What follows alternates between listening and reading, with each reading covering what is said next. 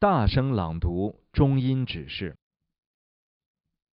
传统上，西藏人借由读诵来自中英文教大解脱及其他类似教文中的指引来引导亡者。但是，万一亡者不相信死后的生命、天堂和地狱或者中阴状态，这时大声朗读传统的中阴指示还会有用吗？在我们活着的时候，没有人能够科学的。或者令人信服的证明，我们将在死后经历这些中阴，但我们也无法证明不会有这些经历。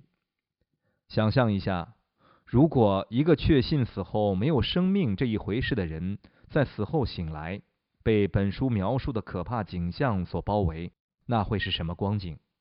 难道他们不会欣然接受对自己身处何处以及应该做些什么的提示？即使是最小的提示，无论他们在活着的时候相信或不相信什么，临终者听闻这些指示，皆有百利而无一害。无论你是怎样死亡，无论你是在何处死亡，无论你何时死亡，这些关于临终、死亡以及死后的教示，总是会有对你有用的部分。